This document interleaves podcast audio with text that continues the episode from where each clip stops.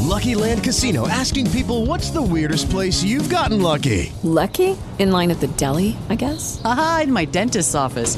More than once, actually. Do I have to say? Yes, you do. In the car before my kids' PTA meeting. Really? Yes. Excuse me, what's the weirdest place you've gotten lucky? I never win and tell. Well, there you have it. You can get lucky anywhere playing at LuckyLandSlots.com. Play for free right now. Are you feeling lucky? No purchase necessary. Void where prohibited by law. 18 plus. Terms and conditions apply. See website for details. Cafeína. Cafeína. Tu shot de noticias de sopitas.com para despertar. La Secretaría de Gobernación está preparando un decreto con el cual se otorgará el perdón a los presos federales. No a todos, y no significará una liberación total. La amnistía beneficiará a cuatro grupos. 1. Adultos mayores de 75 años para que se vayan a cumplir prisión domiciliaria. 2. Mayores de 65 años que estén en condición de vulnerabilidad. Igual para ir a cumplir sentencia en casa. 3. Presos que hayan sufrido tortura. Comprobable mediante el protocolo de Estambul. Y 4. Personas que llevan más de 10 años en prisión sin siquiera recibir sentencia. ¡Que los hay! ¡Plántenles la evidencia, muchachos! Jefe, no es necesario. Ellos sí son culpables. ¡Estupendo! Eso facilita nuestro trabajo. Se espera que la excarcelación masiva se cumpla antes del 15 de septiembre.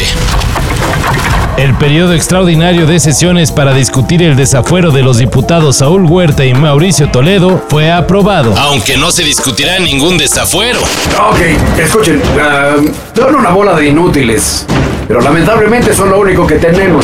Los legisladores sí sesionarán en periodo extraordinario, pero solo para analizar la reforma del outsourcing y para ratificar la designación de los secretarios de Hacienda y de la Función Pública. El desafuero de Toledo, acusado de enriquecimiento ilícito, y de Huerta, señalado de abuso sexual de menores, no será tocado. Pues una burla, ¿no? Memoria de Gerardo Francisco dos Santos Javier padre de Jonathan y Giovanni dos Santos, que lamentablemente falleció el día de hoy. Por favor, acompáñanos. Luto en el fútbol mexicano. Francisco dos Santos, Ciciño, falleció ayer por la tarde. La lamentable muerte del exjugador del América y padre de Giovanni y Jonathan dos Santos fue confirmada por la Federación Mexicana de Fútbol. Jonathan dos Santos se encuentra disputando la Copa Oro y decidió mantenerse en la concentración de la selección nacional para tratar de ganar el torneo en honor a su padre. Él ha tenido mucha entereza para jugar este tipo de partido. Eh, cualquier decisión que él hubiese tomado en estas circunstancias este, tenía todo el apoyo nuestro y este, es uno de esos días donde uno analiza si el fútbol es lo más importante de la vida o, o lo es la familia. Descanse en paz, Ciciño. Uno pensaría que con Black Widow rompiendo récords en taquilla, peor para un estreno post pandemia, todo sería felicidad en el universo Marvel. Pero no. Scarlett Johansson demandó a Disney por incumplimiento de contrato, ya que Black Widow se estrenó en cines y en la plataforma Disney Plus al mismo tiempo. Just what the dickens is going on here, huh? Oh shit, it's him again. Hecho que impactó en la remuneración de la actriz, la cual estaba vinculada a la recaudación en taquilla. Cosa de aproximadamente 50 millones de dólares. O sea, poquito.